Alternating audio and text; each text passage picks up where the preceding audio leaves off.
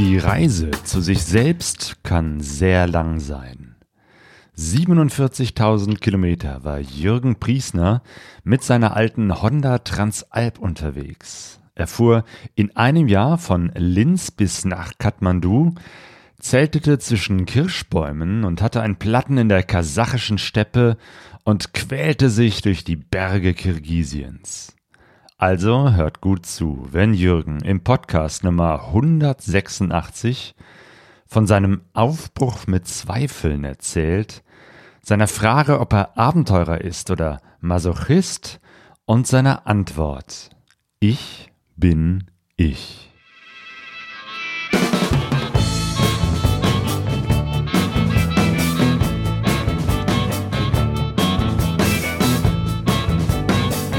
Pegasus Reise.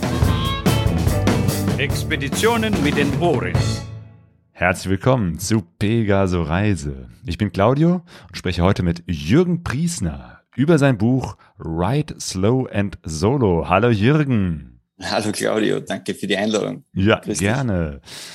Dich. Ja, hat jetzt ein bisschen gedauert. Äh, vor zwei Wochen hat es jetzt auch mich erwischt mit äh, Corona. Ich hatte mich äh, infiziert, lag drei Tage mit Fieber im Bett, hatte neun Tage Quarantäne, aber bin jetzt wieder gesund, wieder zurück im Podcast-Studio in Essen, hier ganz tief im Westen Deutschlands. Äh, und du, Jürgen, bist in Österreich, richtig? So ist es. Ich sitze heute in Wien. Ich streame von Wien aus. Ja. Genau, in meiner, meinem Hauptwohnsitz sozusagen. Ja, Genau, ursprünglich kommst du aus Linz und so von dort aus hast du eine Reise gemacht äh, von Linz in Österreich quer durch Europa und Asien bis nach Nepal und hast darüber dieses Buch geschrieben. Und über diese Reise wollen wir sprechen und äh, du wirst auch ein bisschen was aus diesem Buch vorlesen. Wie kam es, dass du gesagt hast, ich will eine Reise machen und zwar eine richtig große? Wo fangen wir da an am besten? ähm, also die Reise hatte dann an sich im Mai 2018 gestartet.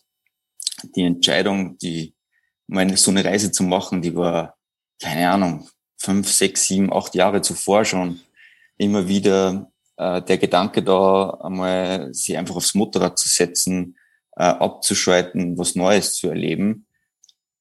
Und es hat aber immer so viel Angst mitgespielt, weil ich weder Motorrad gefahren bin zu dem Zeitpunkt, noch äh, der große Abenteurer Camper war. Ähm, aber mir hat dieser Gedanke einfach so fasziniert, einfach mal loszufahren mit dem Motorrad, äh, diesen, diesen Wind zu spüren, auf der Straße unterwegs zu sein, neue Kulturen äh, und das Ganze alleine zu machen. Und äh, ich war dann 2000 2016, 2017 war ich fürs Studium äh, in München draußen. Also für mich draußen. ja, München ist ähm, wirklich draußen, auch aus meiner Perspektive. und äh, habe mich hab dort meinen Master, mein Master dann abgeschlossen, hätte dann mit dem PhD anfangen können. Und habe dann aber für mich gesagt, na, ich muss jetzt was anderes machen. Ich muss jetzt, ich muss jetzt raus. Für mich raus, nochmal schauen, was will ich wirklich ich habe nicht das Gefühl gehabt, ich höre auf mein Bauchgefühl und habe mir gedacht, so, ich gehe wieder zurück äh, nach Österreich, ähm, habe mich dann kurz bei meinen Eltern im Haus einquartiert und gesagt, so und jetzt, jetzt fahre ich los. Jetzt ja. riskiere es einfach. Bevor du ja. dich sozusagen irgendwie beruflich äh, festlegst, bevor du die eigene Wohnung hast oder so, dann genau. erstmal raus in die Welt. Genau, also ich habe die eigene Wohnung in Wien, ähm, Gott sei Dank im Familienbesitz, also die haben wir immer gehabt. Ähm, habe dann, ich habe als Motorrad schon gehabt, das ist eben eine, eine Transalp äh, 98er Baujahr, die habe ich schon gehabt und habe mir gedacht, ja, das Motorrad ist da, ein Führerschein habe ich, ein bisschen Kohle auf der Seite. Ja, dann, wenn nicht jetzt, wann dann? Und setz dich aufs Motorrad und fahr einfach los. Aber die Angst hat mich einfach, die hat mich einfach zurückgehalten. Und dann äh, durch das ganze Reden mit Freunden, äh, und der Familie habe ich dann gesagt, Leute, ich, ich fahre mit dem Motorrad weg, ich, ich will wegfahren. Und umso öfter, dass ich es dann auch erzählt habe, umso eher habe ich es dann auch wirklich selbst geglaubt. Mhm. Warum denn mit dem Motorrad, wenn du sagst, du warst eigentlich jetzt nicht so der Motorradfreak oder kommst jetzt nicht aus so einer Motorradszene? Nein, über, überhaupt nicht. Ich habe äh, ich meine, mit 15 habe ich ein Moped gehabt, mit 50 Kubik. Klar, das hat immer Spaß gemacht. Ähm, mein Vater hat sich dann, wie ich 14 war, noch so eine 125er Vespa VNB gekauft. Da bin ich halt als Sozius mitgefahren, aber das war dann das höchste der Gefühle. Und 2014 äh, hat äh, mein bester Kumpel seine Honda, eine Honda, was war das, eine CBF 600, glaube ich, hat sich der gekauft und da bin ich natürlich auch ein bisschen mitgefahren. Und dieses Gefühl so in, in, die, in die Kurve reinlegen und dieses, dieses ja, dieser Spirit, der einfach beim Motorradfahren rüberkommt, der hat mich, der hat mich fasziniert und nicht mehr loslassen. Und dann habe ich gesagt, okay, dann kaufe ich mir selbst ein Motorrad, konnte mir dann eben auch nicht entscheiden, soll es ein Straßenmotorrad sein oder doch eher was Offroad-lastigeres. Und dann habe ich mir gedacht, okay, ich nehme einfach so ein, so ein Mittelding.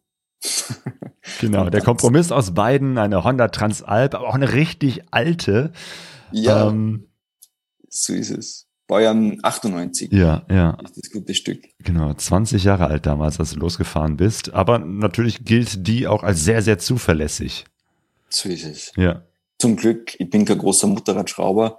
Äh, alles, was ich mir halt gelernt habe, äh, über YouTube-Videos, Tutorials. Ähm, ich würde nicht sagen, dass ich zwei linke Hände habe. Das heißt, äh, mit YouTube-Videos kann ich vieles richten. Und so habe ich mich dann auf die Reise vorbereitet. Ich habe auch nicht gewusst, was ich eigentlich alles brauche. Ich habe weder ein Zelt gehabt, einen Schlafsack, Campingkocher oder sonst irgendwas. Und äh, ja. Das heißt, es war dann auch deine erste richtige Reise mit dem Motorrad? Nee, ich bin, ich bin in, zu Studienzeiten, also mein, die erste Reise, wo ich wirklich sagen würde, das war, das kann man als Reise zählen, war eine Woche mal nach, äh, nach Bosnien. Ich habe dort mein Masterabschlussprojekt gehabt von der Uni und das hat sie einfach angeboten, dort mit dem Motorrad hinzufahren. Das war ein Mostar. Ähm, kannst grundsätzlich in einem Tag fahren. Ich glaube, es sind knappe 800 Kilometer von Wien aus, wenn ich es richtig im Kopf habe. Ne? Und ja, für mich war das einfach die Mega-Action. Ich habe da also Google Maps äh, Routen geplant. Äh, ich habe die Strecke statt in einem Tag dann auf drei Tage aufgeteilt. Äh, war mega nervös natürlich im Vorfeld. Ähm, aber es hat, habe im Hotel geschlafen, nein, noch nicht, ohne Zelt und allem. Und das war die erste Erfahrung, die ich dann mit dem Motorradreisen gemacht habe. So Gut. Und mit dieser Erfahrung im Gepäck ähm, und der Motivation, ich will raus in die Welt, ähm, Richtung Osten, hast du dir vorgenommen, bis nach Nepal zu fahren oder hat sich das auch so ergeben? Auch das hat sich ergeben. Also ich bin in die ganze, in, in die ganze Reise extrem naiv äh, gestartet. Und heute bin ich aber auch froh drum, weil sonst hätte ich es, glaube ich, wirklich nicht gemacht. Ähm, ich habe, weil ich dann eben schon die Honda Transalp gehabt habe, auch für Reiseberichte gelesen. Ähm, habe mich immer wieder ja, ich habe mir einfach an den Reiseberichten gar nicht satt sehen können, wenn es dann mit dem Motorrad im Himalaya herumfahren durch den ärgsten Dreck und Matsch und Geröll und dann super coole Landschaften, Berge sieben, achttausend Meter hoch und habe mir gedacht, ey, wenn die das können, dann kann ich das doch bitte auch machen. Ich muss nur irgendwie hinkommen. Was man halt nie so wirklich mitkriegt, ist, wie viel kostet so eine Motorradreise dann eigentlich? Und so habe ich dann mein Budget quasi, ich habe dann gesagt, okay, ich werde circa 1000 Euro im Monat brauchen. Davon gehe ich jetzt mal aus. Ähm, muss dann nur Equipment und so weiter kaufen und dann hat sich ergeben, äh, ja, maximal vier Monate werde ich unterwegs sein können. es wurde etwas länger, ne? Das kann man, glaube ich, schon verraten. Ja, ja, genau. Es ist dann deutlich länger worden. Ja. Hat das denn hingehauen mit dem Geld? Wie hast du das gemacht? Ja, glücklicherweise, äh, eben, ich habe es vorher ja schon kurz angesprochen, ich habe eben die Wohnung, in der wir da sitzen, ist Gott sei Dank, äh, die ist im, im Familienbesitz. Und äh, meine Großeltern haben mir gestattet, die Wohnung dann unterzuvermieten in der Zeit. Hab dann über einen Kumpel, äh, der hat mir die, die Vermietung geregelt, hat meine privaten Dinge aus der Wohnung raus zu meinen Eltern gebracht. Ach so, da warst du dann schon unterwegs. Ja, ich war schon, ich war schon unterwegs, weil ich habe ich hab Und hast dir nur überlegt, ich muss jetzt irgendwie an Geld kommen. genau, genau so war's. Ich habe einfach alles total unterschätzt. Ähm, wollte vier Monate unterwegs sein. Google Maps hat damals ausgespuckt, 22.000 Kilometer und äh, 17 Länder oder so werden es sein. Also habe ich mir vorgenommen, weil jedes Mal, wenn du auf die Landkarte schaust, denkst du ja, ah, da möchte ich noch hin, das möchte ich mir noch anschauen. Und dann setzt schon so viele Punkte, dass irgendwann, ja, irgendwann bist du dann bei 17 Ländern und dann sagst du so, puh, vier Monate. Schauen wir mal, ob das, ob das möglich ist, ja. Und dann habe ich erst angefangen, eigentlich die ganzen Utensilien zu kaufen, wie eine, eine Matte, so eine Isomatte, Schlafsack. Äh, ich habe mir nach Sponsoren umgeschaut, weil ich gemerkt habe, dass das alles so furchtbar teuer ist. Mhm. Und äh, ja. Und du hast ja, ja, genau, du hast ja eine, eine Webseite zusammengebaut äh, ähm, auf deinen äh, Koffern und hier auf, auf dem Shirt, das du anhast, sieht man das äh, Ich bin ich Adventures ist dein äh, Titel oder dein Motto. Wie bist du darauf gekommen? Ich bin ich Adventures hat den Hintergrund, dass für mich die Reise dafür steht, aus mir rauszukommen, meine Komfortzone zu verlassen. Das Ich bin ich beruht eigentlich auf einer Kindergeschichte, auf äh, einer Geschichte von Mira, Mira Lobe und äh, ist eine österreichische Kinderbuchautorin. Äh, das Buch ist das kleine Ich bin ich, ist in, ich glaube in den 70er Jahren ist das erschienen, wenn ich es richtig im Kopf habe. Und da geht es um ein kleines Tier, das durch die Welt streift und äh, einzelne Tiere halt fragt, ähm, ob es ihm sagen kann, wer es ist, weil es ist weder ein Pferd, es sieht äh, nicht aus wie ein Fisch, es sieht nicht aus wie ein Kuh, nicht wie ein Frosch. Und schlussendlich kommt das Tier drauf, es ist komplett egal, wer es ist, weil es ist es selbst und um das geht's. Und ähm, für mich war das so dieser Aha-Effekt, im Alter von 27, was ich damals war, zu sagen, nee, jetzt höre ich wirklich einmal auf mich selbst und ich möchte die Reise machen, auch wenn Freunde und Familie alle sagen, hey Jürgen, lass es bleiben, das ist nichts für dich, mach's. Setz dich aufs Motorrad und mach's einfach. Und hör auf dein Bauchgefühl. Und so ist Ich bin ich Adventures entstanden. Ich mache die Reise so, wie es ich machen will, ohne jemand anderen fragen zu müssen oder äh, mich auf die Entscheidung von einem anderen verlassen zu müssen, sondern ich stehe für das gerade, was ich da gerade mache. War das dann auch so eine Reise zu dir selbst? Ja, absolut. Ja. Also ich, hab, ich bin losgefahren, um mir die Kulturen anzuschauen, äh, um mit Leuten aus anderen Ländern zu quatschen, wie ihr Alltag ausschaut, ähm, was die so täglich essen, was die so für Jobs machen, wie schaut's bei denen zu Hause aus. Ähm, das war die eigentliche Intuition der Reise. Äh, schlussendlich war es aber dann ein extremer Selbstfindungstrip, wenn man das so sagen kann. Allein die, die viele Zeit allein am, am Motorrad. Weil es waren ja dann doch schlussendlich 47.000 Kilometer und nicht die veranschlagten 22.000. Ähm, das ist schon, das ist schon eine Zeit. Und man hat so viel Zeit über sich selbst nachzudenken und zu reflektieren. Und ja, Genau. Du wolltest Menschen kennenlernen, sehen, wie sie leben, in ihren Alltag eintauchen. Ähm, und das ist dir auch schon am Anfang direkt gelungen. Es gibt äh, ein Kapitel in deinem Buch, wo du Cherry Lewis äh, begegnest. Ähm, ja. Genau. Magst du vielleicht äh, ein bisschen was vorlesen aus deinem Buch? Ja. Ride Slow and Solo. Ja, gerne, gerne, gerne. Ich schlage nur kurz die richtige Seite auf. Vielleicht im Vorfeld noch zum Buch, ähm, ich glaube, wenn man das so sagen darf, es ist ein bisschen anders geschrieben wie übliche Reisegeschichten. Es ist im Präsens geschrieben. Ähm, aus dem Grund, weil alle Geschichten, die ich in meinem Buch da jetzt äh, verfasst habe, alle auf der Reise entstanden sind. Äh, für mich war das Schreiben dann das quasi das, das, das Ventil, was ich gebraucht habe äh, um mit den ganzen Emotionen einfach äh, umgehen zu können. Und ich habe Zettel und Stift halt mitgehabt oder am Laptop geschrieben. Und das ist quasi das Ergebnis daraus. ich habe es halt dann noch in Hochdeutsch formulierend. Und. Äh, ja, dann starte ich mal mit äh, der Tag, an dem ich Jerry Lewis traf. Ähm, das war so an Tag 16, also ich war knapp ein bisschen über zwei Wochen unterwegs.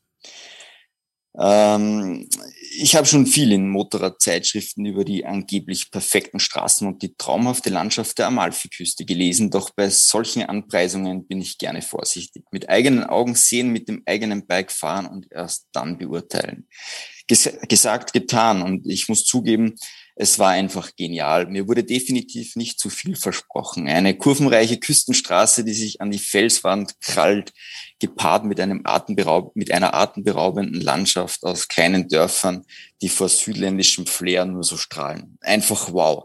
Was mich an diesem Tag aber noch mehr beeindruckt hat als die malerische Küste, war meine Begegnung mit Louis.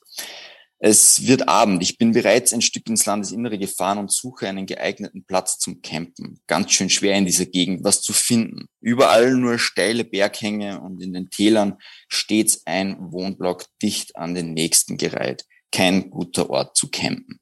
Es beginnt nun zu dämmern und ich werde langsam unruhig. Es ist noch etwas ungewohnt für mich, den ganzen Tag über nicht zu wissen, wo ich abends eigentlich mein Zelt aufschlage. Ich werde bei der Suche zwar schneller, aber es fehlt einfach immer noch die Übung.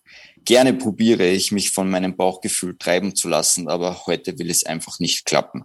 Mal ist der Einblick von der Straße zu groß oder die Fläche für das, für das Zelt zu klein. Während die, die Sonne schön langsam am Horizont verschwindet und ich immer noch keinen Platz ausforschen konnte, greife ich zum Handy. Vielleicht doch lieber ein Hotel für heute.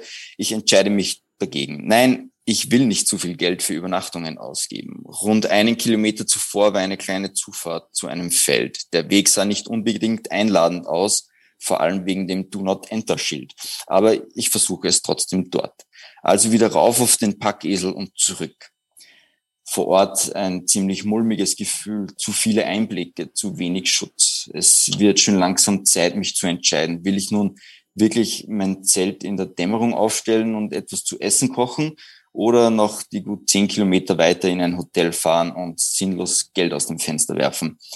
Das auserwählte, das auserwählte Feld für meinen dringend benötigten Schönheitsschlaf ist eigentlich eine Kirschbaumplantage nahe des Dorfzentrums. Die Lage ist also mehr als suboptimal, zu zentral zwischen zwei mehrspurigen Straßen. Wenn ich nach positiven Argumenten für den Campingspot suchen muss, dann ist es wohl der eine umgestürzte Kirschbaum am Ende des Feldes. Der könnte genügend Sichtschutz bieten, also nichts wie hin. Kaum habe ich mein Zelt aufgeschlagen, höre ich schon das unverkennbare Geräusch eines kleinen Zweitakters. Oh nein, bitte lass das nicht der Bauer sein. Klar, wer soll es denn sonst auch sein? Der Bauer kommt in seinem Ape-Roller von der gegenüberliegenden Seite über das Feld angetuckert. Das hat mir jetzt gerade noch gefehlt. So eine Geschichte mit Campen auf dem Feld eines Bauern, ja, die kenne ich leider schon aus meiner Jugend. Die Story ging zwar auch damals gut aus, aber der Schreck sitzt anscheinend immer noch ganz schön tief, denn die Geschichte kommt mir als alles erstes wieder in den Sinn. Ich hüpfe aus meinem Campingsessel, um dem Bauern schleunigst entgegenzugehen. Er hätte mich ja sowieso entdeckt, also was soll's. Wo sollte ich mich denn auf der Kirschplantage großartig verstecken? Also nicht kneifen, hingehen und ein nettes Lächeln aufsetzen. Ich winke ihm bereits von weitem zu. Er winkt zurück. Ein gutes Zeichen, oder? Als ich näher komme und das Scheinwerferlicht mich nicht mehr blendet, sehe ich das Grinsen auf seinem Gesicht und denke mir nur, der ist bestimmt cool drauf. Ein junger Typ mit einem gut gefüllten Bäuchlein und fortgeschrittener Glatze steigt aus seinem Aperoller aus. Ich reiche ihm die Hand, stelle mich vor und frage ihn höflich, ob ich hier mein Zelt für diese Nacht aufstellen darf etwas spät, denke ich mir, denn das Zelt steht bereits und der Kocher ist auch in den Startlöchern und wartet nur darauf, mein Abendessen für heute anzuheizen. Ohne mit der Wimper zu zucken, bekomme ich sein Okay und darf also für die Nacht mein Zelt hier aufschlagen. Innerhalb von zwei Minuten ist die Sache also schon wieder erledigt. Doch das soll für heute nicht, noch nicht alles gewesen sein, denn er deutet auf seine Ape und signalisiert mir, ich soll einsteigen. Was? Äh, wie jetzt? Zu zweit? Ich wollte immer schon mal Aperoller fallen, also egal, los geht's. Wir fahren zu ihm nach Hause. Seine Frau bereitet gerade einen Gemüsereis zu und ich bin herzlich eingeladen mitzuessen. Die Gastfreundschaft ist unglaublich. Es ist, ist das Zufall, dass ich so viele nette Menschen kennenlerne oder ist das normal? Ich denke nicht, denn zumindest kann ich mir nicht vorstellen, dass man bei uns zu Hause auf so, so aufgeschlossen ist und einen Wildfremden zu sich nach Hause einladen würde. Keine Ahnung, ist nur so eine Vermutung, ich habe es nie probiert. Nach ein paar Gläsern köstlichen Rotwein und mit einem vollen Bauch wird es Zeit, sich zu verabschieden und zurück äh, aufs Kirschbaumfeld in meinen Schlafsack zu kriechen. Am nächsten Morgen, es ist 5.30 Uhr, höre ich wieder das unverkennbare Geräusch des Rollers. Die Temperaturen sind nachts auf unter 10 Grad gefallen und es hat sich jede Menge Kondenswasser an den Zeltwänden gebildet. Beim Versuch, aus dem Zelt zu kriechen, tropft es mir schön nass in den Nacken. Jetzt bin ich auch gleich wach. Vielen Dank. Ein Blick aus dem Zelt und mir wird klar, die fangen jetzt gerade mit der Kirschernte an. Wenig später tuckern zwei VW-Busse mit insgesamt sieben Männern an mir vorbei, die den Bauern bei der Ernte unterstützen sollen. Der Bauer, ich konnte mir eben leider seinen Namen nicht merken, deshalb nennen wir ihn jetzt einfach Luis. Luis macht den Eindruck, als hätte er schon auf mich gewartet und kommt schnurstracks auf mich zu. Mit leichten Kopfschmerzen von der gestrigen äh, spontanen Weinverkostung stehe ich nun inmitten einer Kirschernte. Mit einem freundlichen Guten Morgen und einem Becher Espresso werde ich von ihm begrüßt. Bevor die Arbeit startet, trinken die Männer immer gemeinsam einen Espresso, um dabei zu besprechen, welche Kirschbäume heute äh, geerntet werden. Ich bin herzlich eingeladen, mitzuhelfen. Also nichts wie hin zum Kirschbaum, die Holzleiter hoch und um 6 Uhr morgens Kirschen pflücken. Ich stehe mitten in der Baumkrone und rundherum jede Menge knallroter Kirschen, die nur darauf warten, von mir gegessen zu werden. Anstelle fleißig wie die anderen die Eimer mit Kirschen zu füllen, stehe ich lieber stillschweigend in der Baumkrone und nasche eine Kirsche nach der anderen ganz schön anstrengend. Also das Pflücken jetzt nicht das Essen. Doch auch mein Eimer ist schlussendlich voll und ich klettere runter, um stolz meine Ernte zu präsentieren. Noch leicht schläfrig, aber total happy leere ich den Eimer voller Kirschen in eine Schütte auf der Ladefläche des Bullis. Ein Daumen hoch vom Chef. Meine Arbeit ist also getan. Es wird Zeit, meine Sachen zu packen. Heute Abend geht es mit der Fähre von Bari nach Dures, einer Hafenstadt in Albanien, und es sind immerhin noch 280 Kilometer zu fahren. Ich bedanke mich für die Gastfreundschaft und den lustigen Abend und spaziere über das noch nasse Feld zurück zum Zelt. Luis will mich aber nicht so einfach gehen lassen und packt mir noch mal eben Kirschen als Proviant mit ein. Glücklich, eine Erfahrung reicher und mit drei Kilo Kirschen im Gepäck wird es Zeit, nach Bari aufzubrechen. Diese Begegnung war etwas ganz Besonderes für mich und ich werde mich bestimmt noch lange an den Tag erinnern, an dem ich Jerry Lewis traf. Was hast du mit drei Kilo Kirschen gemacht? Hast du alle selber gegessen? Ja, das war, das war schon mal absolutes Problem, die überhaupt am Motorrad zu verzurren. Ich habe Gott sei Dank so ein, so ein Netz hinten über dem, über dem Daffel, ja. ähm, Sozius, äh, drei Kilo Kirschen da draufgepackt. Und äh, die haben es dann bis auf die Fähre geschafft. Und auf der Fähre habe ich dann die Kirschen verteilt. Die halten sie leider, leider nicht allzu lange und habe dann dort äh, brav die Kirschen verteilt. Ja, ja. Aber Dinge geschenkt bekommen und weiterzuschenken ist auch eine sehr gute Art und Weise, äh, mit ja, sowas umzugehen. Was machst du mit drei Kilo Kirschen? Es, ja. ist einfach, es ist einfach zu viel, aber es war für mich so das erste Wow-Erlebnis. Ich habe so Schiss gehabt, äh, dass er mich jetzt von seiner Plantage verjagt. Äh, und es, es war genau andersrum. Er hat mich mit offenen Armen empfangen und gesagt, ja, bleib da, alles cool. Und äh, ja, ich glaube, wenn man freundlich, also nachdem ich so freundlich auf ihn zugangen bin, hat es gut funktioniert. Hm. Ja. Ja, freundliche und ungewöhnliche Begegnungen äh, ziehen sich ja wirklich äh, durch deine Reise hindurch. Du bist ja dann von dort aus, von Italien aus rübergesetzt nach Albanien.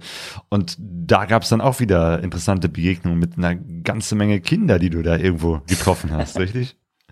Ja, es war Albanien sollte dann das erste richtige Offroad-Abenteuer dann ja werden. Ähm, ich habe null Offroad-Erfahrung gehabt äh, und äh, habe mich dann dort entschieden, der Hitze zu entfliehen, weil es war dann Ende Mai, Anfang Juni und da wird es in Albanien schon ziemlich warm. Und habe mir dann gedacht, naja, die, nachdem die Straßen an sich äh, schon nicht so gut waren, äh, ja, dann kann ich gleich ins Hinterland fahren. Und habe mir so eine Strecke ausgesucht, so 100 Kilometer in, rein in die Wälder. Und naiv, wie ich halt losgefahren bin, ohne großen Plan zu haben von, dem, von Albanien, äh, habe ich diese, diese Tour dann gestartet, habe mir die, ja, die Höhenlinien und so dazu nicht angeschaut und bin nicht wirklich in die Berge rein, komplett. Und auf jeden Fall lange Rede, kurzer Sinn, nach circa was nicht, 60, 70 Kilometer waren das, bin ich schweißgebadet äh, an so einer Art, an einer, einer Felsklippe gestanden. Mitten im Nirgendwo. Es hat dann zu, zu regnen begonnen. Äh, meine Stimmung war total am Ende und plötzlich tauchen da fünf, sechs Kinder auf. So alle im Alter zwischen fünf und zehn Jahren. Äh, total begeistert halt, was ich da mache. Und ich war total verblüfft, wo die da herkommen. Äh, weil, wie gesagt, mit dem Auto hätte dann nie jemand herfahren können. Und wie sie dann rausgestellt hat, hat dann eine Familie gelebt. Das war der Vater der Kinder, der heißt Walter. Der hat mich dann eingeladen zu sich in, in so, eine, so, eine, so eine Blechhütte. Äh, die waren quasi Bauern in, in dieser Gegend. Wir haben uns null verständigen können. Und das ist jetzt vielleicht so ein bisschen klischeehaft, aber was macht man, wenn man sich nicht wirklich verständigen kann mit Händen und Füßen? Man trinkt einmal so einen Schnaps. Und das haben wir dann auch gemacht. und wer mich kennt, weiß, ich vertrage überhaupt keinen Schnaps, also null. Und äh, ja, das war ein ziemlich lustiger Abend. Und äh, dann bist du aber nicht mehr weit gefahren danach, oder? Das, das war das Thema. Ich habe nämlich dann fix damit gerechnet, dass ich jetzt äh, beim Walter und seiner Familie äh, schlafen darf, dass ich irgendwo mein Zelt aufstelle. Er hat mir aber dann freundlich quasi hinaus begleitet, weil er, ich vermute, er hat einfach geglaubt, ich, ich habe irgendwo ein Hotel oder so, keine Ahnung und wollte dann halt auch nicht ungut sein und, und sagen, hey, lass mich da jetzt bitte bei dir pennen und äh, bin wieder aufs Motorrad gestiegen. Ja, gibt's einzige Mal auch auf der gesamten Reise, dass ich mit einem Rausch auf dem Motorrad gesessen bin, Offroad und ja, dann ging es halt ein paar Kilometer noch weiter im, im, im Schritttempo. Habe mir dann noch gedacht, ich mache einen ich mache noch einen Selfie-Stop, wie es jetzt so schön heißt, weil es einfach eine wunderschöne Landschaft war. Und wie ich dann mit dem Selfie fertig war, ist die Bonnie nicht mehr angesprungen. So geht es einem halt dann, ja. Das Karma hat sofort zugeschlagen. Vielleicht war das auch der Schutz, dass du nicht weiterhin besoffen durch die Gegend fährst. Ja, äh, würde ich auch nicht mehr machen. Äh, hat die Situation, also Gegenverkehr oder es wäre nur eine Gefahr für mich selbst, muss man fairerweise sagen. Aber ja, es hat dann das, es ist dann das nächste Problem äh, sofort da gewesen. Es war nämlich die, die Batteriesäure äh, plötzlich nicht mehr in der Batterie, wenn wir es so nett umschreiben wollen. Und äh, ja, das nächste Problem ist dann, äh, hat er eben nicht lange auf sich warten lassen. Genau. So ja, du, du hattest ja einige äh, Schwierigkeiten. Ich meine, gut, das ist jetzt nicht äh, ungewöhnlich, wenn man mit einem 20 Jahre alten Motorrad äh, durch die Gegend fährt. Ähm, du sagtest, du bist jetzt nicht so der große, erfahrene Schrauber, hast aber trotzdem immer wieder Möglichkeiten gefunden, deine Probleme zu lösen. Zum Glück. Ähm, also meine Erfahrung ist, ähm, entweder es ist Glück oder na, es, ich glaube, es muss einfach so passieren, weil sonst, sonst kann man nicht losfahren. Äh, immer wann wo was passiert, man trifft nette Leute, die einen genau in der Situation unterstützen. Und das kann, das kann einfach kein Zufall sein. Weil auch wie es da jetzt in Albanien war mit der, mit der Batterie, ja, man läuft halt dann mal ein paar Kilometer, dann findet man jemanden, der einen hilft und äh, das Thema ist erledigt. Und äh, eben mit der Batterie du brauchst du dann jemanden vor Ort, der dir sagt, okay, wo kriegst du eine neue Batterie her? Äh, innerhalb kürzester Zeit, äh, ja, hat alles dann reibungslos funktioniert. Nicht immer natürlich so, so schnell innerhalb von einem Tag, aber die Leute sind unglaublich hilfsbereit, egal wo man hinfährt. Ich habe dann in, in Griechenland gleich nochmal so ein Batterieproblem gehabt. Bleibt jemand stehen, der sogar Deutsch gesprochen hat und gesagt hat, was, was, steig ein, ich fahre gleich zum nächsten Shop. Äh, ist ein Kumpel von mir, der hat mir dann äh, eine Batterie spendiert. Einfach so aus dem Nichts. Schön. Und egal, also wo man, egal wo man unterwegs ist, ich, ich vertraue einfach immer auf das Gute im Menschen. Und es hat mich, also bis jetzt hat es immer funktioniert. Die, man wird immer unterstützt. Ja. Die meiste Zeit warst du ja alleine unterwegs, aber zwischendurch warst du auch mal mit anderen Motorradreisenden äh, ein Stück des Weges unterwegs, eben halt auch äh, in Griechenland. Nee, in der Türkei, ne, war das? In der, in der, in der Türkei Richtig, dann, genau. Ja. ja. Also ich habe äh, meine ersten Motorradreisenden in der Türkei getroffen, genau. Also der ja, doch, äh, Bonnie und Clyde aus der Schweiz. Ähm, also Bonnie war einerseits das, äh, der Name von deinem äh, Motorrad, der Transalp, genau, aber du bist auch einer echten Bonnie begegnet. Genau, mit, mit einer echten, mit einer, mit einer echten Bonnie. Ja, bon, hast du nicht Bonville, Triumph Bonville? Stimmt, ja, genau. genau. Triumph Bonville äh, ist so ein ganz klassisches äh, Motorrad. Mit der, mit der waren die, waren die unter anderem unterwegs ähm, und Andor aus Rumänien. Das waren die ersten Reisenden, die ich dann getroffen habe. Äh, und mit denen bin ich dann von der, von der Türkei, die habe ich getroffen in Dogobaya Sid, hat das geheißen, beim Vulkan. Also das war so ein, so ein, ja, wie, äh, inakt, nein, ist ja gar nicht inaktiv, ist, äh, es war dann schon im asiatischen das, Teil der Türkei. Das heißt, du hast schon genau. Europa verlassen und warst schon richtig tief in der Türkei drin. Genau so ist es. Dort habe ich die dann getroffen, weil ich mit, mit Andor war ich, das war der erste Motorradreisende, den ich vor dem Start eigentlich gekannt habe, äh, über Instagram, ähm, der eben eine Weltreise machen wollte. Und dann haben wir gesagt, hey, vielleicht treffen, also kreuzen sich unsere Wege irgendwo. Und so war es dann auch. Und er hat mir gesagt, hey Jürgen, du bist auch da in der Gegend unterwegs, lass uns doch dort treffen. Er hat nur zwei andere Biker getroffen. Und das war dann quasi der erste Abend, wo ich tatsächlich andere Motorradreisende on the road getroffen habe. Und das war für mich so der nächste Wow, aha, Effekt, kann man sagen. Weil wenn du die ganze Zeit immer alleine unterwegs bist und, und so dir deine Reise im Kopf ausmalst und ob das jetzt irgendwie komisch ist, weil irgendwie es machen doch nicht so viele Leute. Ähm, und dann triffst du auf Gleichgesinnte und sitzt mit denen am Lagerfeuer und quatscht über, über deine Ziele und was du nicht alles sehen willst und was du schon alles erlebt hast. Ein unbeschreiblicher Moment und da haben sie dann für mich alle Zweifel in Luft aufgelöst und gesagt, hey Jürgen, das ist das absolut Richtige, was du da gerade machst, weil du willst es so. Mhm. Und äh, mein Bauchgefühl hat einfach, ja, hat mich nicht verlassen, sondern ist einfach nur stärker geworden. Und äh, Selbstvertrauen ist dadurch massiv, massiv gewachsen. Ja. Hm. ja, das tut gut, wenn man so etwas Ungewöhnliches macht und das Gefühl hat, ich bin der Einzige, der so verrückte ja. Ideen umsetzt und dann feststellt, nein, andere tun das auch und äh, man kann sich gegenseitig bestärken. Das ist doch eine, eine gute Richtig. Sache. Ja, ich sehe, dass äh, im Chat hier auch äh, einige Motorradreisende und Leute so aus der Abenteurerszene dabei sind. Äh, das ist ganz schön zu sehen, dass äh, ja auch das so eine kleine Szene ist, die sich so gegenseitig bestärkt, Mut macht und sich mal virtuell auf die Schulter klopft. Wenn ihr zwischendurch Fragen an den Jürgen habt, dann äh, könnt ihr sie gerne im Chat stellen und ich äh, werde versuchen, sie an der richtigen Stelle mit einzubauen.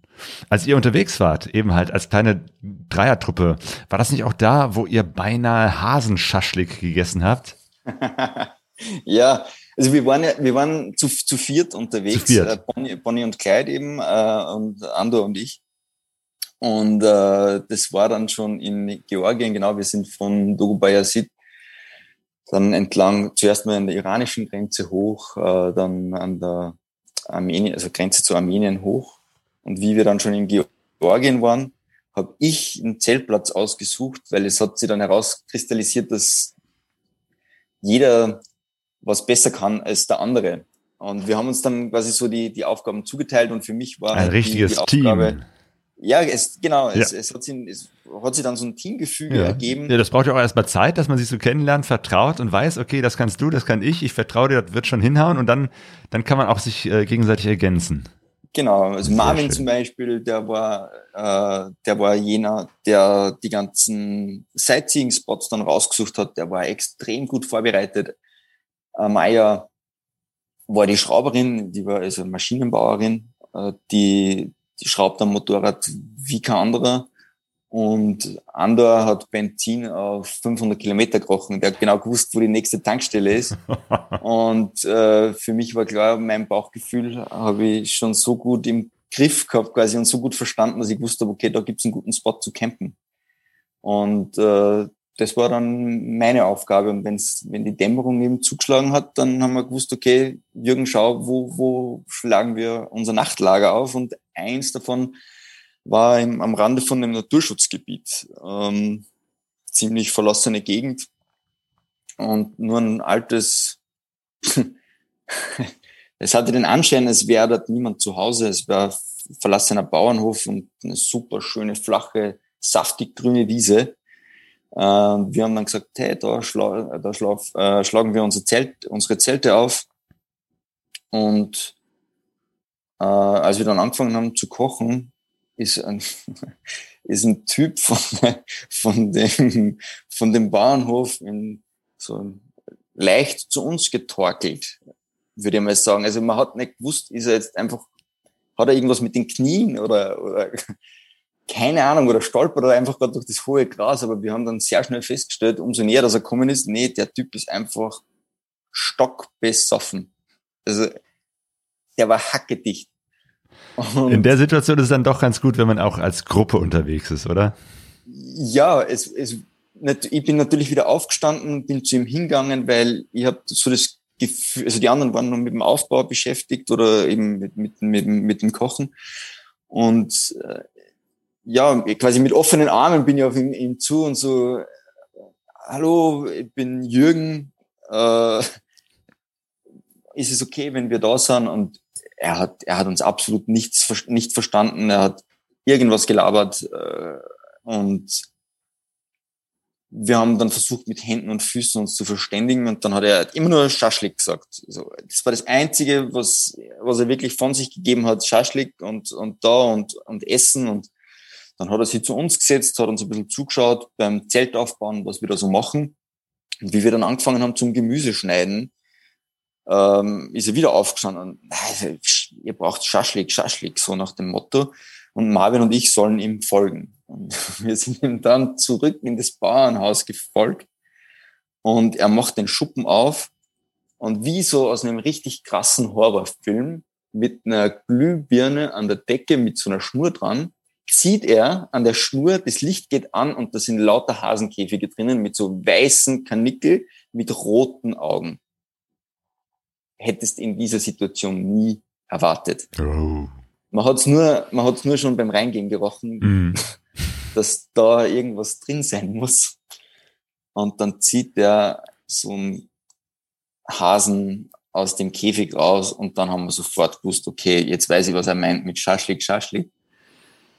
Und wir haben sofort umgedreht, rücklings wieder raus ähm, aus, aus dieser Scheune.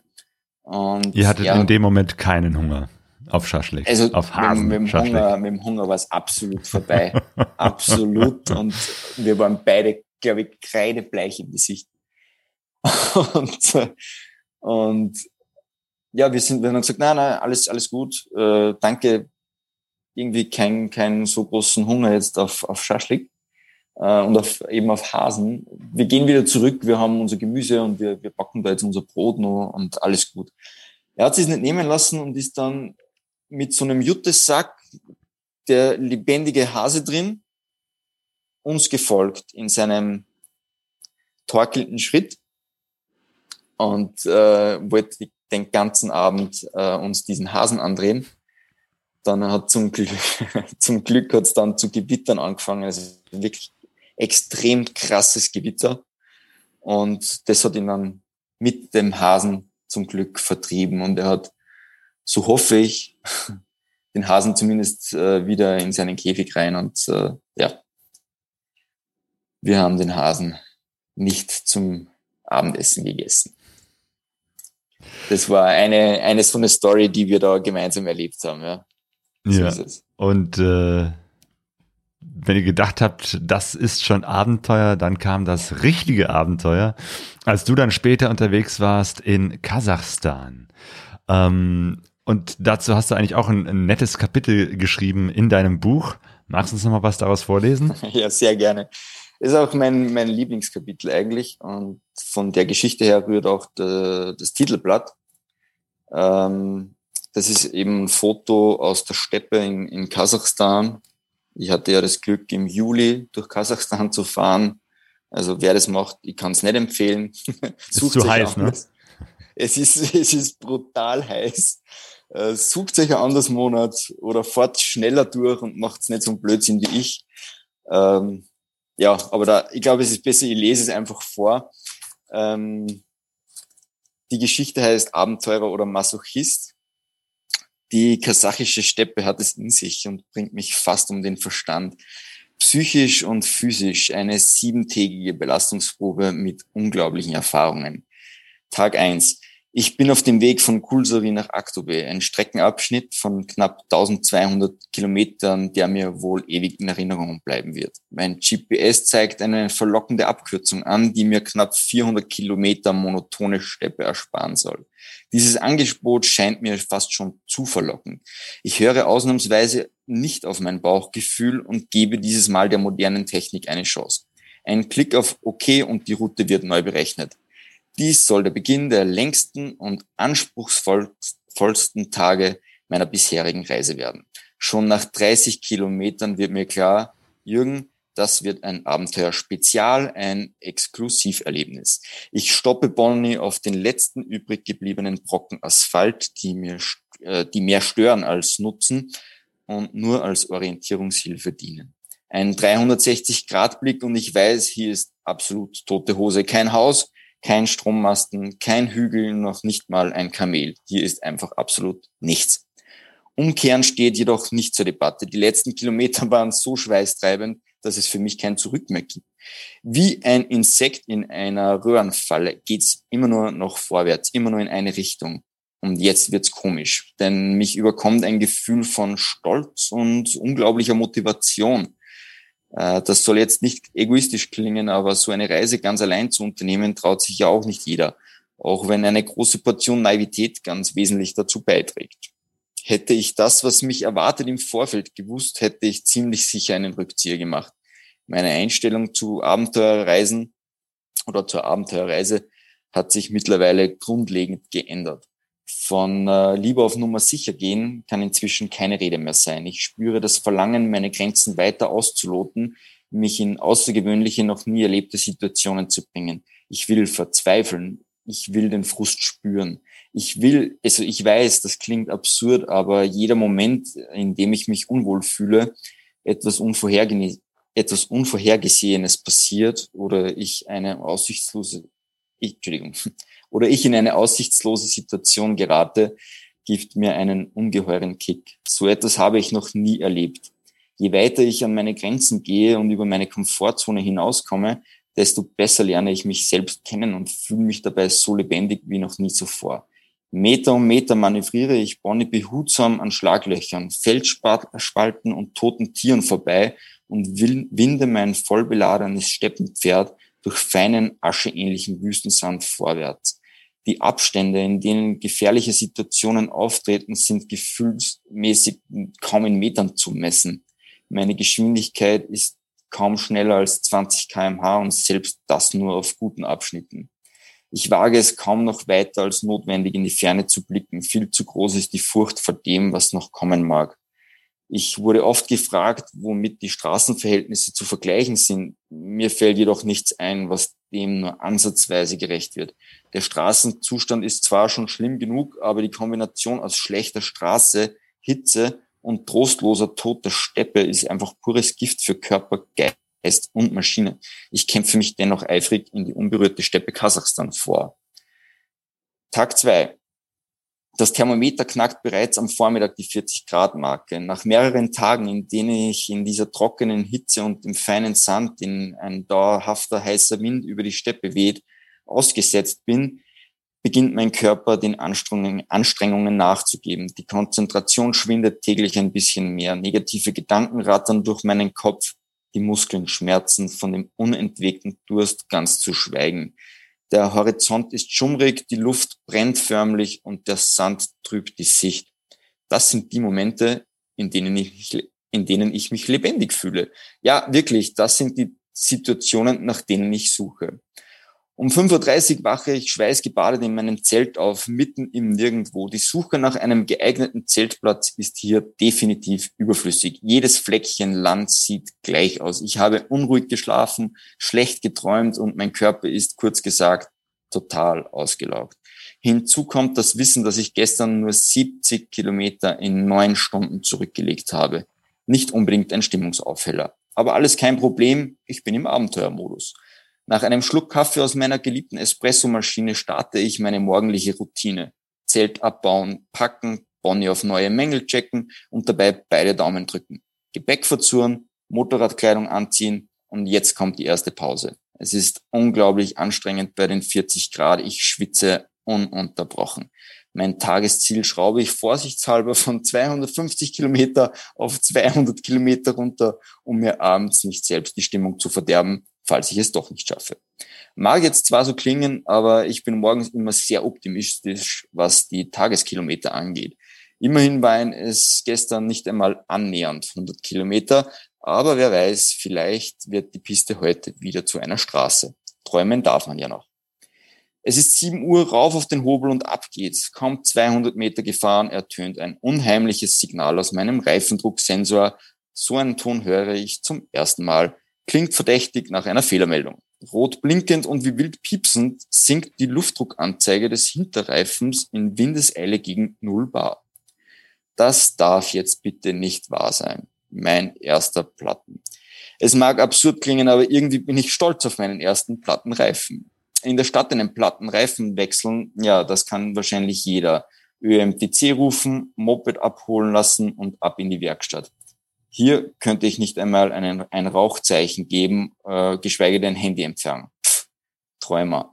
Ich bin auf mich allein gestellt, natürlich mitten am Arsch der Welt. Mit dem Wissen, dass die Prozedur des Reifenwechselns etwas länger dauern könnte, packe ich zuallererst meine Lautsprecher aus und sorge mit Musik für die nötige Unterhaltung. Ein einziges Mal in meinem Leben habe ich meinen Motorradreifen per Hand gewechselt.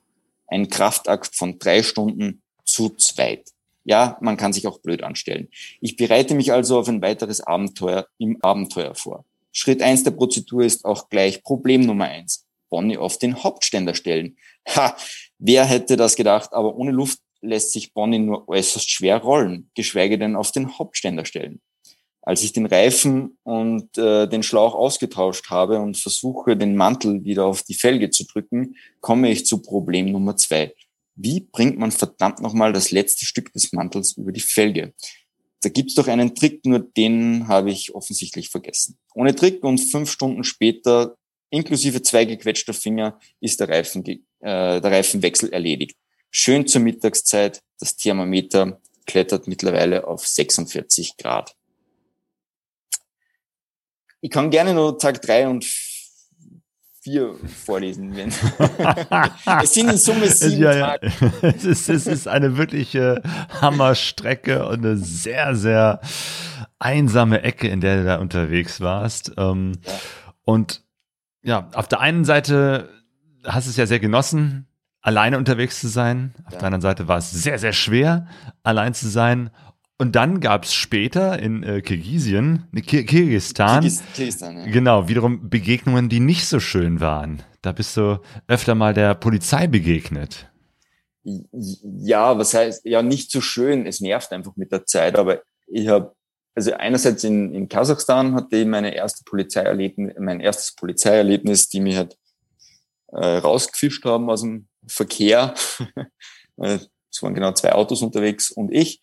Ähm, egal, auf jeden Fall ähm, in Kirgistan hatte ich dann totales Pech irgendwie an jeder Straßenecke, wo ich war, also wo ich lang gefahren bin, war eine Polizeikontrolle mit einer Radarpistole. Und ich habe mir gedacht, in ganz Kirgistan, so viele Radarpistolen kann es gar nicht geben. Das, das ist einfach unmöglich. Und in Summe bin ich achtmal, also wäre ich achtmal oder neunmal von der Polizei angehalten worden in Kirgisistan. Und das, das hat mir, das hat mir den letzten Nerv geraubt, weil es die schöne Landschaft irgendwie ein bisschen trübt. Und, Weil du äh, ständig irgendwie von einer Polizeikontrolle zur nächsten gefahren bist. Ja, und so, so komplett, kompletter Nonsens wird da einfach äh, erzählt von der Polizei. Man, das allererste Mal war ich wirklich zu schnell unterwegs, überhaupt kein Thema, da habe ich das Straßenschild auch nicht gesehen. Ähm, beim zweiten Mal bin ich angehalten worden, ja, ich habe zu wenig, zu wenig Luft im Reifen. Und der, der, der drückt einfach mit seinen Daumen in meinen Vorderreifen und sagt, das ist zu wenig. Und dann frage ich, ja, wie viel Bar müssen es sein? Und der sagt, fünf Bar. Und ich sage, du hast keine Ahnung von irgendwas, lass mich bitte einfach fahren.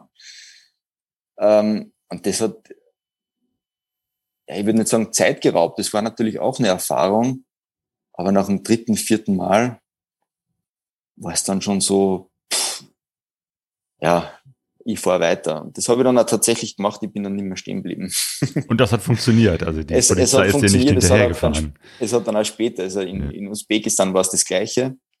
Ähm, ist es mir genauso ergangen, oder wäre es mir genauso ergangen und ich habe einfach den gemacht und habe einfach die ganze Zeit so äh, den Schulterblick gemacht und so getan, als hätte ich ihn jetzt nicht stehen gesehen. Und äh, hat funktioniert. Ich hab, also bis heute warte ich nur auf die Strafzettel.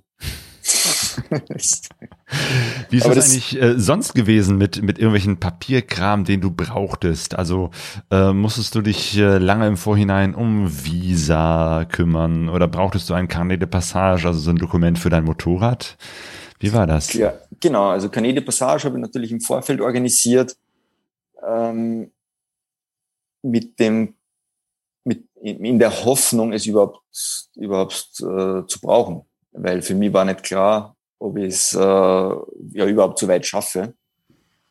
Ähm, und das Russland-Visum, genau. Das Russland-Visum habe ich auch noch von der Heimat aus äh, beantragt und bin dann losgefahren und die restlichen Dokumente immer unterwegs. Also für, wie ich dann in Kirgistan war, habe ich in Kirgistan das Visum für Turkmenistan und für den Iran beantragt.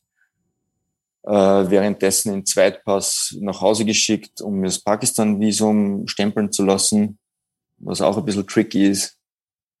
Und ja, das kommt alles mit der Zeit. Ähm, es hätte einfach keinen Sinn gemacht, alles im Vorfeld irgendwie durchzuorganisieren, weil, wie gesagt, ich habe es mir selbst nicht zugetraut, die Reise so dann tatsächlich zu machen. Ja.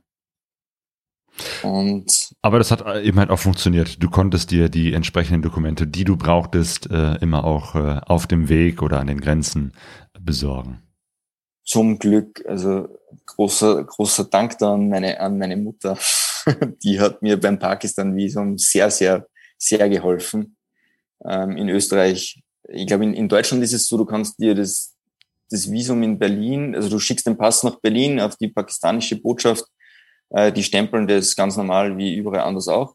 In Österreich funktioniert das leider nicht so. Ähm, da musst du persönlich auf der Botschaft erscheinen. Das war halt bei mir ein bisschen blöd ähm, weil ich zu dem Zeitpunkt gerade in Kirgistan war.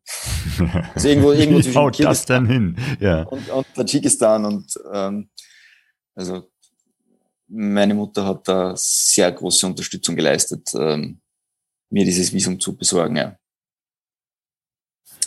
Und ah, dann. Das ging ja so dann auch. Mit, das, das, dass deine das Mutter ging, dir äh, irgendwie den Stempel vor Ort geholt hat und dir den Pass genau. zugeschickt hat oder wie geht das dann? Ja, genau. Die hat mir, die hat mir den Pass dann äh, mit DHL nach, in den Iran geschickt. Ähm, das ist ja das Faszinierende über Social Media. Man, man lernt schon Leute von Ländern kennen, in denen man noch gar nicht war.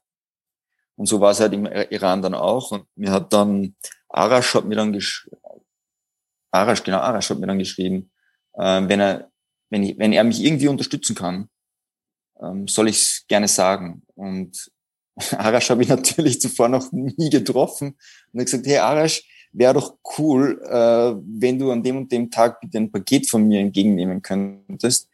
Ähm, einerseits meinen Pass und äh, ich bekomme neue Seitenkoffer, weil da habe ich auch mega Troubles gehabt. Ich habe diese Blech, äh, Blech-Seitenkoffer gehabt, so mit 1 Millimeter Wandstärke. Die haben Bonnie zu einer Samba-Tänzerin gemacht und war extrem unangenehm zu fahren. Und da habe ich dann im Iran umgerüstet auf Softbacks. Ah, genau. Okay. Das war, das war auch noch. Aber mhm. geht alles irgendwie. Also Unterstützung von zu Hause war natürlich da. sonst hätte ich so manche Ersatzteile nicht bekommen. Ja, sehr gut. Was für Genau. Softbacks hast du dann genommen? Die Adventures Pack. Ah ja, diese britische Firma. Frag- Ad- Ich glaube, diese amerikanische, amerikanische Firma, das war ja das Ja. nächste Thema. Mhm. Also amerikanisches Produkt in den, in den Iran schicken. Ja. Oh. Ja, irgendwie ist da ziemlich viel zusammengekommen, aber das hat dann alles irgendwie gepasst. Und ich, auf jeden Fall, ich bin dann, ich habe dann zum Glück umrüsten können nach 25.000 Kilometer, oder was ich dann schon unterwegs war, weil es einfach zu gefährlich geworden ist mit den, mit den Blechkoffern. Und- Weil dein Motorrad immer wieder ins Schlingern gekommen ist und äh, Ja, abso- du absolut. etwas leichter unterwegs sein wolltest. Absolut. Ich habe auch so eine selbstgebaute Werkzeugrolle am Motorschutzbügel unten montiert gehabt. Durch das ganze Offroad-Fahren hat es die irgendwann mal abgerissen. Äh, Jetzt hat das Werkzeug dann auch in die Seitenkoffer rein müssen. Jetzt sind die noch schwerer geworden, dann das Material zu dünn und so weiter. Also extrem instabil beim Fahren. Und zum Glück bin ich dann umgestiegen und dann war es um einiges leichter. Ja. Genau. Sagt dir das Mi äh, Mirellenstüberl etwas? Ja, Ja, im Chat schreibt Land89, hallo Jü, gehen wir mal wieder ins Mirellenstüberl. ja, das sagt mir was. Das ist in meiner Heimat. Okay, dann lass uns nochmal kurz von deiner Heimat einen kleinen Ausflug in die ki kirgisischen Berge machen. Ja, auch Mhm. ein tolles Erlebnis. Da werde ich aber nur ein bisschen, bisschen teasern, Gut. weil die Geschichte so lang ist. da ist ziemlich viel passiert. Ähm, nachdem ich schon ziemlich genervt war von der korrupten Polizei in Kirgistan, habe ich mich dann dazu entschlossen, äh, in die kirgisischen Berge auszuweichen. Und die Geschichte heißt Kraftlos in den kirgisischen Bergen. Ein kleines Örtchen namens Tamga im Nordosten Kirgistans. Die Landschaft wieder einmal atemberaubend. Was für ein Fleckchen Erde auf einer Höhe von knapp 1700 Meter. Kirgistan ist ein Hochgebirgsland, das insbesondere im Osten durch die schroffen Berge des Tian Shan Gebirges und tief einschneidenden Täler für spektakuläre Natur sorgt. Und das ist von meiner aktuellen Position aus richtig gut zu erkennen. Hier um die Ecke liegt auch irgendwo in den Wolken versteckt der höchste Berg des Landes, der Cengiz Chokusu. Sagenhafte 7439 Meter hoch. Was hingegen gut zu sehen ist, sind die saftig grünen Wiesen, die sich über die Hochebene erstrecken. Berggipfel auf 3000 Meter, die in Österreich massig Bergsteiger anlocken, sind in Kirgisistan maximal Hügelkuppen und nicht der Rede wert. Bei Temperaturen um die 20 Grad, jede Menge wunderschöner Campingspots und einer Landschaft wie aus dem Bilderbuch vergehen die Tage auch wie im Flug. Eine Woche im Land und ich kann mich an der Berglandschaft noch immer nicht satt sehen. Da ich die letzten Tage entlang der Hauptstraße ohnehin die meiste Zeit in Polizeikontrollen verbracht habe, was mir neben ein paar Som, also der lokalen Währung, auch die Freude am Asphalt kostete, konnte ich dem Reiz nicht widerstehen, einen Abstecher in das kirgisische Hochland zu unternehmen. Und wenn schon in die Berge, dann richtig. Daher soll es gleich morgen früh nach einer kuschelig warmen Nacht in einer Unterkunft in Tamga hoch hinausgehen.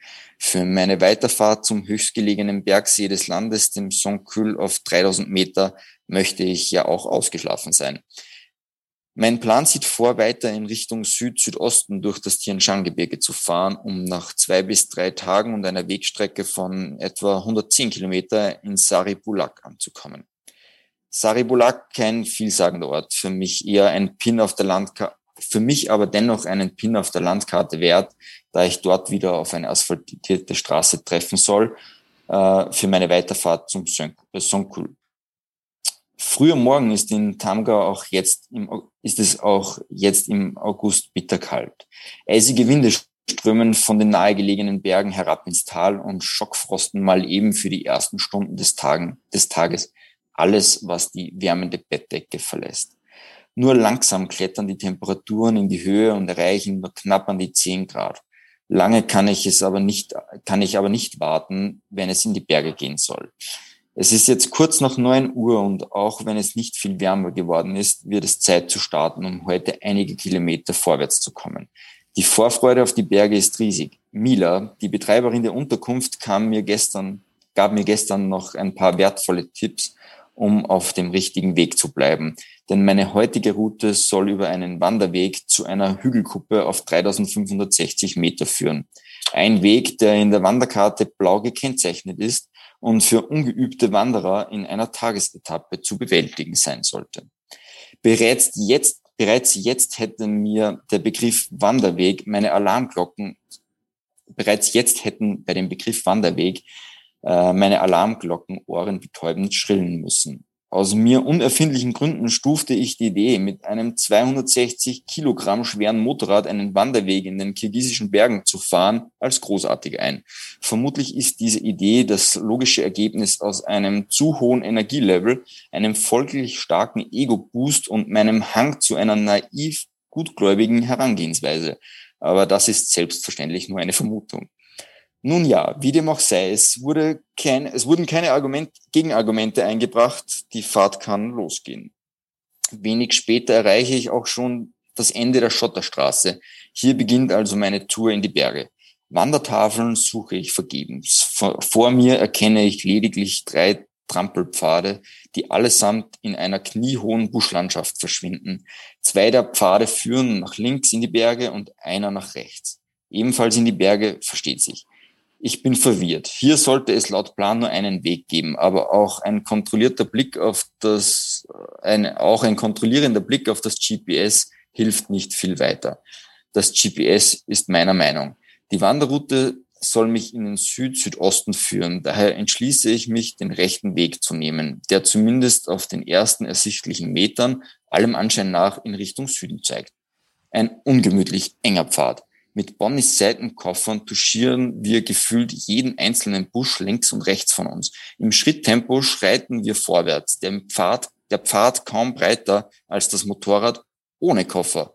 Ein mulmiges Gefühl begleitet mich auf meinem Streifzug durch die Büsche.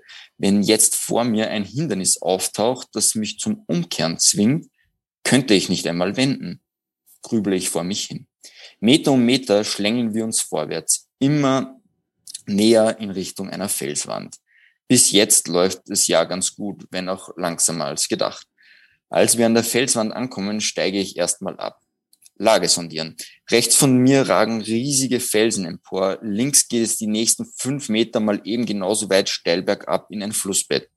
Das nächste Stück wird unfassbar eng für meine hüftstarke Bonnie. Wie gerne würde ich jetzt mit einem Maßband vorab die Breite des Pfades messen. Mit Mühe und Not zwänge ich Bonnie mit ihren dicken Alukoffern am Heck und dem Lenkergriff Zentimeter für Zentimeter entlang der Felswand.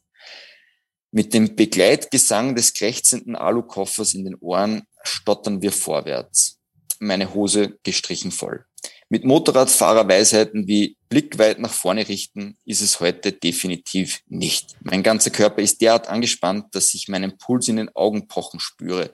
Einmal das Gleichgewicht verlieren und schwupps aus dem Aus.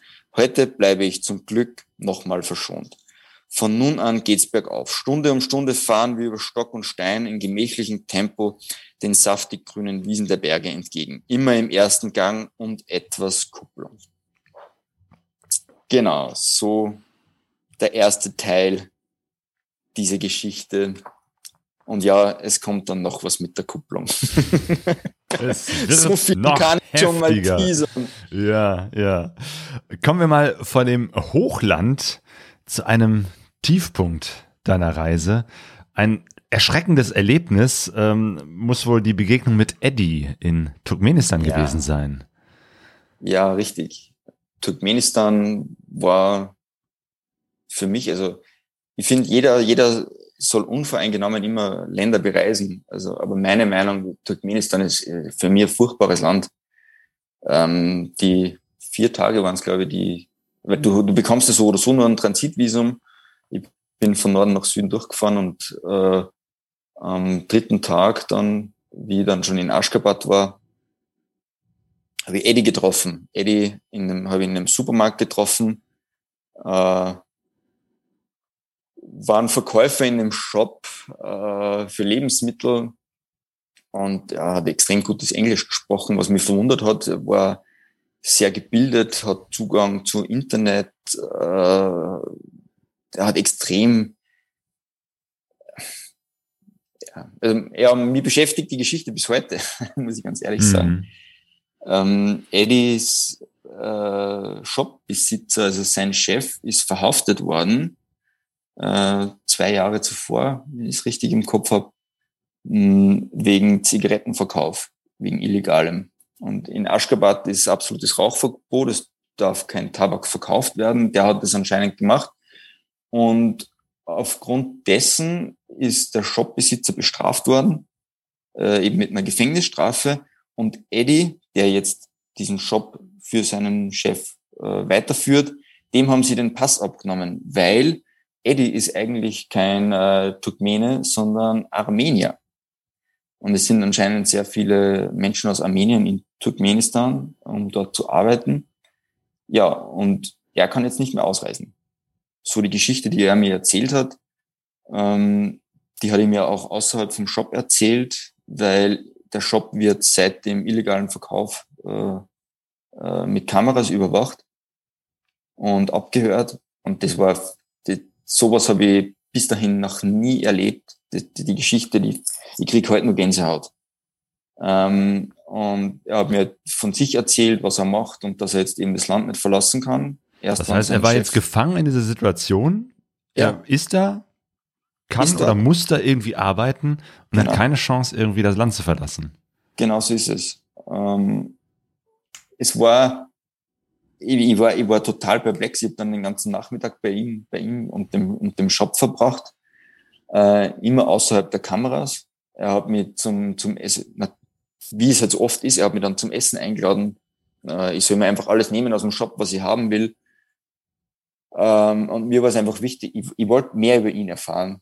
Und die Geschichte, die er da eben erzählt hat, ich habe sie im, im, im Buch dann ja auch nochmal geschrieben. Das hat mich total mitgenommen. Also das hat mich wieder auf den Boden der Realität zurückgeholt, dass es so gut wie es uns geht, einfach kaum jemand anderem auf der Welt geht. Und die Situation, wie wir uns dann verabschiedet haben, ähm, es war es der fünf, sechs am Abend, äh, hat er mir noch Geld in die Hand gegeben äh, und gesagt, äh, Jürgen, nimm das und tu mir einen Gefallen. Äh, wenn du dann im Iran bist oder irgendwo außerhalb, kauf dir um das Geld was und denk dabei an mich und nimm mich quasi auf diese Art und Weise ein Stück mit auf deine Reise. Und das, das hat mich total fertig gemacht. Dieser, dieser Moment für jemanden anderen was zu erleben, was er wahrscheinlich in seinem ganzen Leben nie, nie erleben darf. Das war, war, ja, sehr, sehr emotionales Erlebnis und mhm.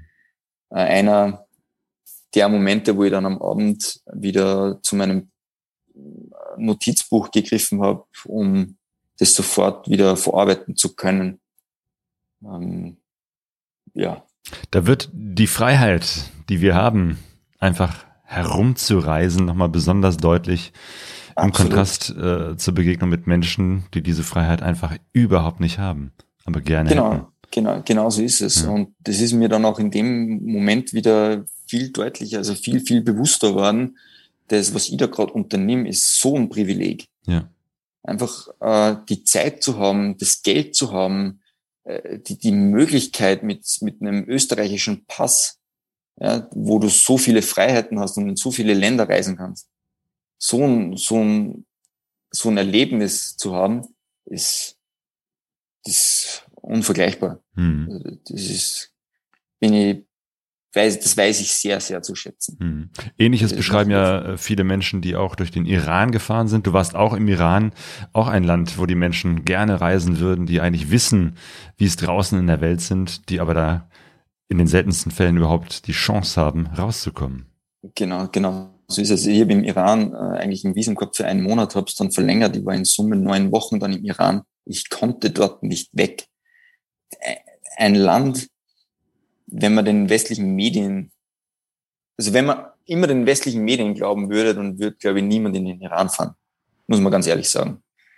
Und ich bin grundsätzlich ja komplett naiv in diese Reise gestartet und ich habe mir nichts gegeben auf, den, auf, den, auf die mediale Wirkung.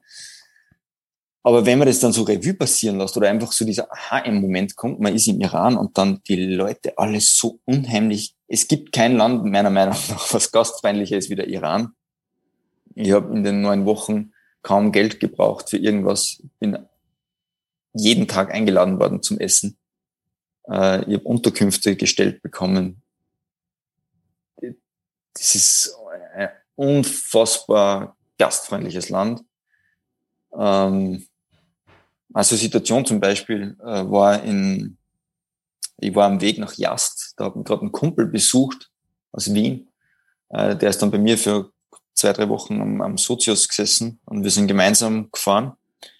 Also es war die, die einzige Zeit jetzt auf der Reise, wo, wo da jetzt wer besucht hat. Mhm, Im Iran. Im, im, Im Iran, ja. Ähm, haben wir beim Abendessen einen Typen kennengelernt, Amir, glaube ich, war sein Name. Ja, was wir da so machen und hin und her. Und wir haben ihm halt erzählt, wir werden nach Jast fahren. Und er so, ja, cool, ja, er hat im Jast ein Büro. Er gibt uns seinen Büroschlüssel mit. Und wir können in seinem Büro schlafen, solange wir wollen. Und wenn wir, also er ist jetzt nämlich die Woche noch in dieser, in diesem Dorf, wo wir ihn getroffen haben. Und er kommt erst nächste Woche wieder. Und wenn wir Jast verlassen, sollen wir einfach seinem Nachbarn den Schlüssel geben. So, that's it. Der hat, der hat weder, weder irgendeinen Ausweis von uns gesehen, noch sonst irgendwas. Einfach so aus der Begegnung. Aus der Begegnung raus. Restaurant oder was? Den ja. Schlüssel, den Schlüssel gegeben und gesagt, äh, habt Spaß, schaut sich Jast an. Ähm, viel Spaß, viel Glück auf der weiteren Fahrt. Unglaublich. Von so vielen, so unterschiedlichen Eindrücken auf dieser wirklich abenteuerlichen Reise ähm, kann es ja auch mal passieren, dass man irgendwann völlig erschöpft ist, völlig voll ist und einfach nicht mehr kann. Ich habe das Gefühl, in Indien war es dann irgendwann an so einem Punkt, wo du auch gesagt hast, boah, ich kann nicht mehr. Es hat in Pakistan schon mal kurz angefangen. Ähm, ich habe in Pakistan am Anfang extrem Schiss gehabt vor dem Land, ähm, weil ich quasi im Iran schon angefangen habe, mich über die Grenzsituation zu informieren und man weiß ja, wenn man durch Belutschistan fährt mit der Eskorte und so weiter und wie genau, das organisiert so eine wird. Gegend, wo man immer nur eskortiert wird von Polizei und Militär, weil es da so gefährlich ist. Ja, genau. Ähm, und dann schläft man in den Polizeistationen und so weiter. Und ja, ich glaube, da kannst du nur so lange vorher unterwegs gewesen sein. Das sind einfach besondere Situationen, wenn du jeden Tag irgendwie so eine Kalaschnikow neben dir hast. ist einfach schon mal ungut und die, die, die Spannung steigt und ich habe mega Problem gehabt mit meinem Visum. Ich habe kein Touristenvisum gehabt für, für Pakistan, sondern ein Golfturniervisum. Die haben mir das falsche Visum eingetragen in den Pass. Und jetzt bin ich halt an der Grenze gestanden und der fragt mich schon bei der Einreise so, ja, Jürgen Priesner, ähm, schaut nicht aus, als würden Sie jetzt hier zum Golfturnier kommen mit einer 260 Kilo komplett dreckigen Honda Transalp. Ja, und es hat die ganze Reise, also die ganze, ganz Pakistan über dann immer wieder Schwierigkeiten gegeben. Und wie dann bei Amritsar die Grenze überquert habe nach, nach Indien, war ich zum einen mal total erleichtert, aber die Reizüberflutung hat mir dann den Rest gegeben. Also Indien ist einfach so, so brutal intensiv. Und da hat der Reiseblues dann zugeschlagen, war nicht mehr aufnahmefähig. Äh, war nur genervt von den, von den ganzen Geräuschen rundherum und den vielen Selfies, die man machen soll mit den Leuten, was ich grundsätzlich extrem gern mache. Aber wenn du zu zweit reist, hast du den Vorteil, du kannst, die, du kannst deinen Partner, deinen Part, deine Partnerin mal vorausschicken, wenn es dir nicht gut geht. Wenn du alleine unterwegs bist, hast du immer 100% frontal die Eindrücke auf dich. Und so war es dann, dass ich am Straßenrand eine Pause gemacht habe, äh, in der Nähe von Pushkar, also in, in äh, was ist das, Nord, Nordwesten eigentlich noch von Indien, habe mich da am Straßenrand gestellt, äh, die Füße auf dem Lenker, Kopf hinten auf die, auf die, auf dem Daffel und habe meine Runde geschlafen. einfach untertags, weil ich die Augen nicht mehr offen halten konnte.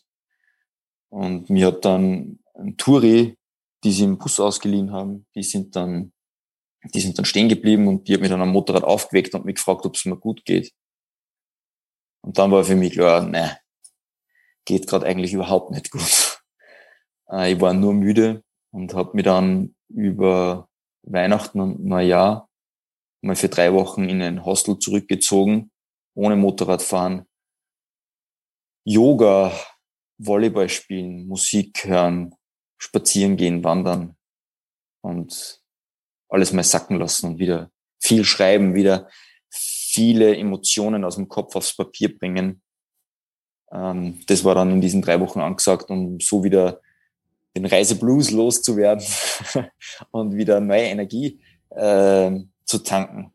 Das war sicherlich gut, dass du gesagt hast, ich nehme jetzt auch mal Zeit und auch mal ein bisschen mehr Zeit, drei Wochen, um wirklich auch wieder ähm, Kraft zu schöpfen, mental auch, äh, vielleicht auch körperlich, aber zumindestens wieder in die Spur reinzukommen und nicht ja. komplett aufzugeben. Ja. Ich habe mir gedacht, ich schaff's durch dieses Schreiben, meine, also durch dass ich meine Gedanken immer aufs Papier bringe, dass ich die Emotionen und die, die ganzen Erfahrungen auch relativ rasch verarbeiten kann, damit mir das nicht passiert. Aber es passieren jeden Tag so unglaublich viele Dinge, weil du, du bist jeden Tag in einer anderen Umgebung, du lernst jeden Tag neue Leute kennen, du musst jeden Tag schauen, wo du dein Wasser herkriegst, wo du dein Essen herbekommst, ähm, wo du hinfährst.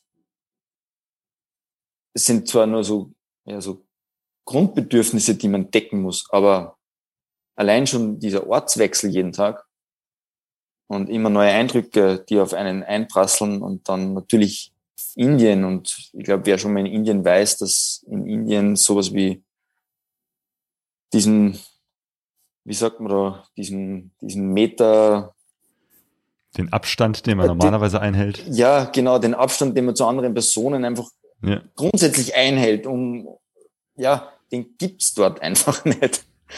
Und die kommen her und, und äh, sind halt wahnsinnig begeistert von dir, wenn du mit so einem, so einem, ich würde fast sagen, Astronautenanzug durch Indien fährst, äh, was natürlich total verständlich ist. Da wäre ja der Erste, der, der hinläuft und schaut, was macht der da?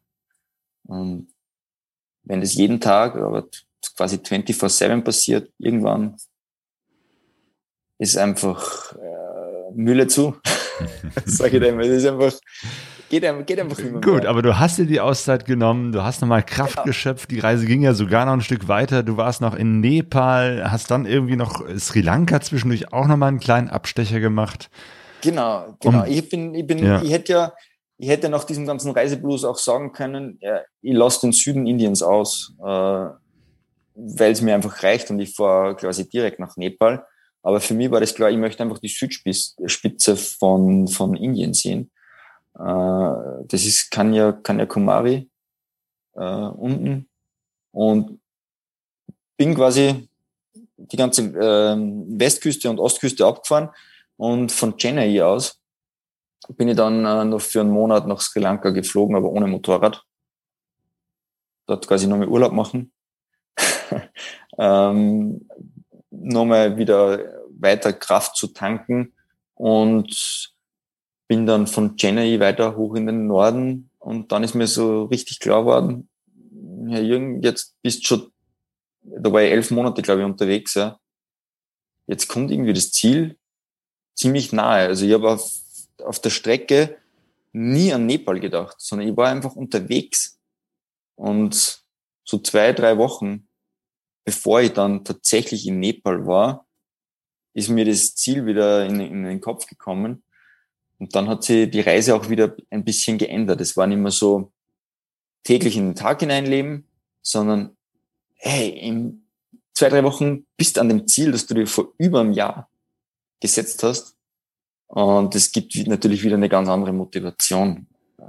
Unbeschreiblich, war einfach unbeschreiblich, ja. Mhm. Und du bist sogar noch mit äh, Bonnie mit deinem Motorrad wieder zurückgekehrt. Also du hast es dann, was war das, verschifft oder verflogen, um dann nochmal äh, ein kleines Stück durch Europa zu fahren, bevor du genau. wirklich wieder nach Hause gekommen bist. Genau, so war es. Ich bin dann nach Kathmandu. Äh, in Kathmandu äh, machen ja viele Reisende so, äh, die von dort aus dann per Luftpost sozusagen die, das Motorrad weiter also einpacken und verfrachten. In dem Fall habe ich das natürlich auch mit einer Spedition gemacht. Ähm, wir haben uns dann quasi so einen Tischler gesucht, der uns, der mir die, die Kiste gebaut hat wie es üblich ist, das Ganze geht nach Volumen. Äh, je kleiner das Motorrad, desto günstiger der ganze Transport. Jetzt äh, baut man natürlich Vorderrad ab, äh, Windschild und, und, und, Seitenkoffer, alles Mögliche, verfrachtet dann das Motorrad in eine Kiste und äh, dann geht's wieder ab nach Europa. Und weil ich gesagt habe, ich möchte, ich hätte zum Beispiel Frankfurt fliegen können, ähm, hätte ich, sage ich, in einem Tag wieder zu Hause sein können, habe mir dann aber dazu entschieden, also ganz nach Hause mag ich eigentlich noch nicht. ähm, ich fliege nach Madrid. Ich war auch zuvor noch nie in Spanien und habe mir gedacht, das bietet sie an. Habe dann das Motorrad nach äh, Madrid äh, fliegen lassen. Ich war in derselben Maschine und äh, habe mir dann am Tag drauf das Motorrad am Flughafen wieder abgeholt. Und die haben mir die Kiste die haben mir die geschlossene Holzkisten vor, vor den Flughafen gestellt und gesagt, ja, Jürgen, have fun. Dann habe ich mir erstmal wieder so ein, so, eine Brech, so ein Brecheisen ausleihen müssen, sonst hätte ich, mein Motor, ich hätte mein Motorrad nicht mehr zusammenbauen können. Und von Madrid aus bin ich dann über also quasi hoch die Pyrenäen, Andorra, Frankreich, äh, wieder ein Abstecher nach Italien und die Schweiz, dann noch einen Kumpel in München besucht, quasi über Deutschland, dann wieder so die Ecke runter.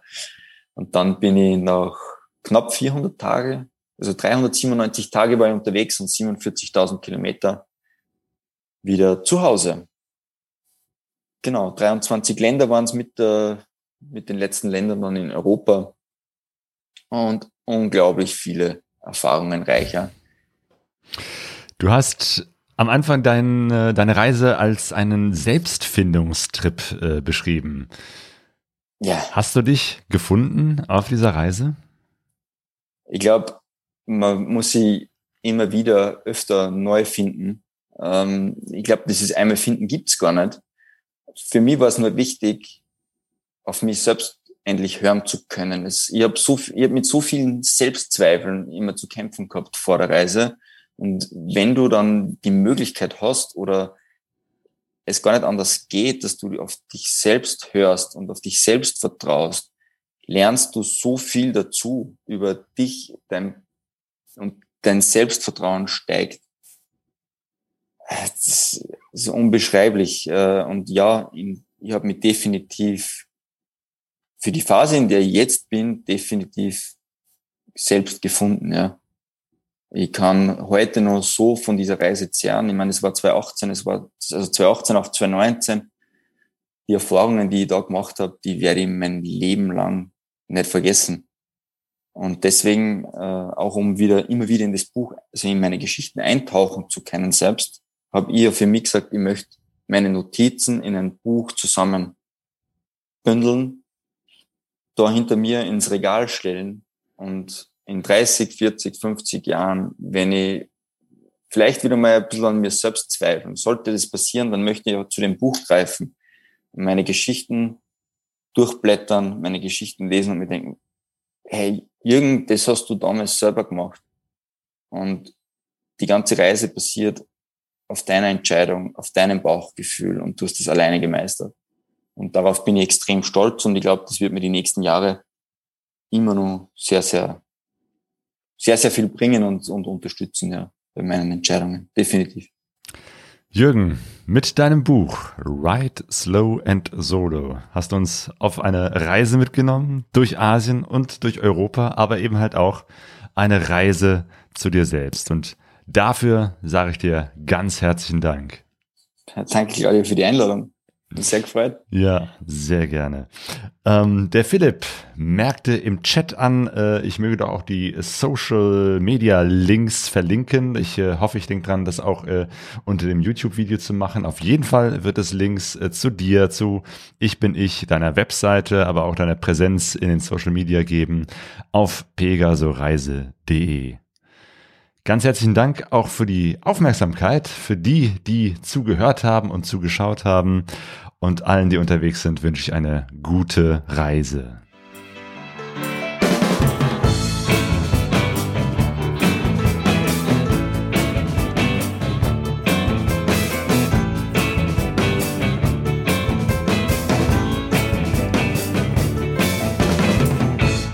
pegasoreise.de